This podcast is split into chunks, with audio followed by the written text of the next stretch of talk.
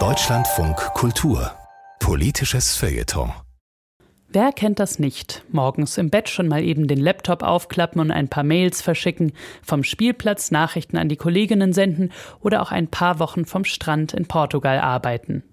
Viele wünschen sich die Flexibilität des Homeoffice. Doch gerade weil der Wunsch so stark von Arbeitnehmerseite kommt, müssen wir verhindern, dass das Homeoffice zu einem Instrument der Selbstausbeutung wird, sagt die Arbeits- und Sozialrechtlerin Dr. Johanna Wenkebach. Davon profitieren nämlich am Ende vor allem die Arbeitgeber. Viele Menschen wünschen sich die Möglichkeit, im Homeoffice zu arbeiten. Das spart Fahrzeiten und nimmt Druck aus einem eng getakteten Alltag.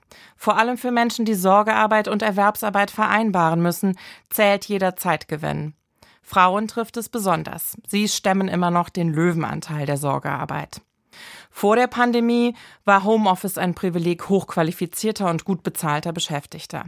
Inzwischen ist es für viele zur Normalität geworden und wird von Beschäftigten auch eingefordert.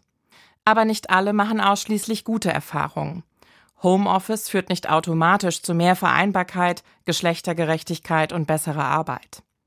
Auf der Hand liegt, dass die konkreten Bedingungen mobiler Arbeit entscheidend sind. Gibt es einen geeigneten Arbeitsplatz und die nötige Ausstattung für konzentriertes und gesundes Arbeiten zu Hause? Oder hockt jemand am Küchentisch zwischen Familienmitgliedern? Auch schlechte technische Ausstattung verursacht Stress hier zeigt sich, ob Homeoffice von Arbeitgebern als Angebot für Beschäftigte gemeint ist oder ob Kosten für Miete und Büroausstattung gespart werden sollen. Das sind erhebliche Verteilungsfragen. Zweitens wissen wir, es kommt auf die Arbeitskultur im Unternehmen insgesamt an.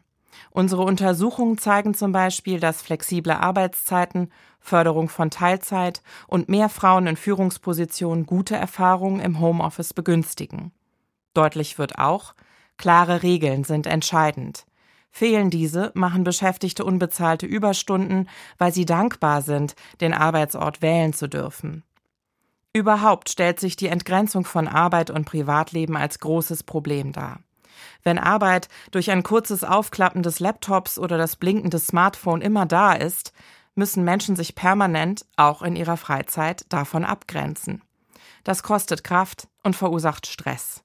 Ständige Erreichbarkeit, fehlende räumliche Trennung, das Gefühl, die Arbeitsleistung im Homeoffice beweisen zu müssen, all das übt Druck auf Menschen aus.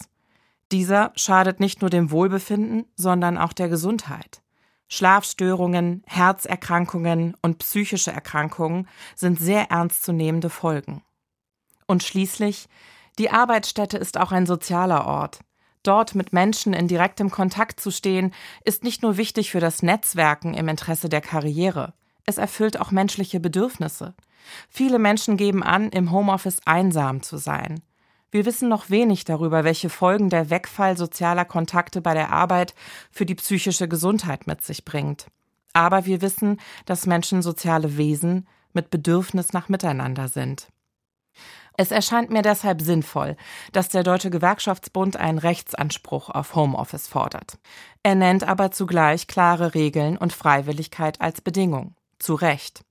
Die Möglichkeit, im Homeoffice zu arbeiten, sollte mit einem Gewinn an Autonomie für Beschäftigte einhergehen.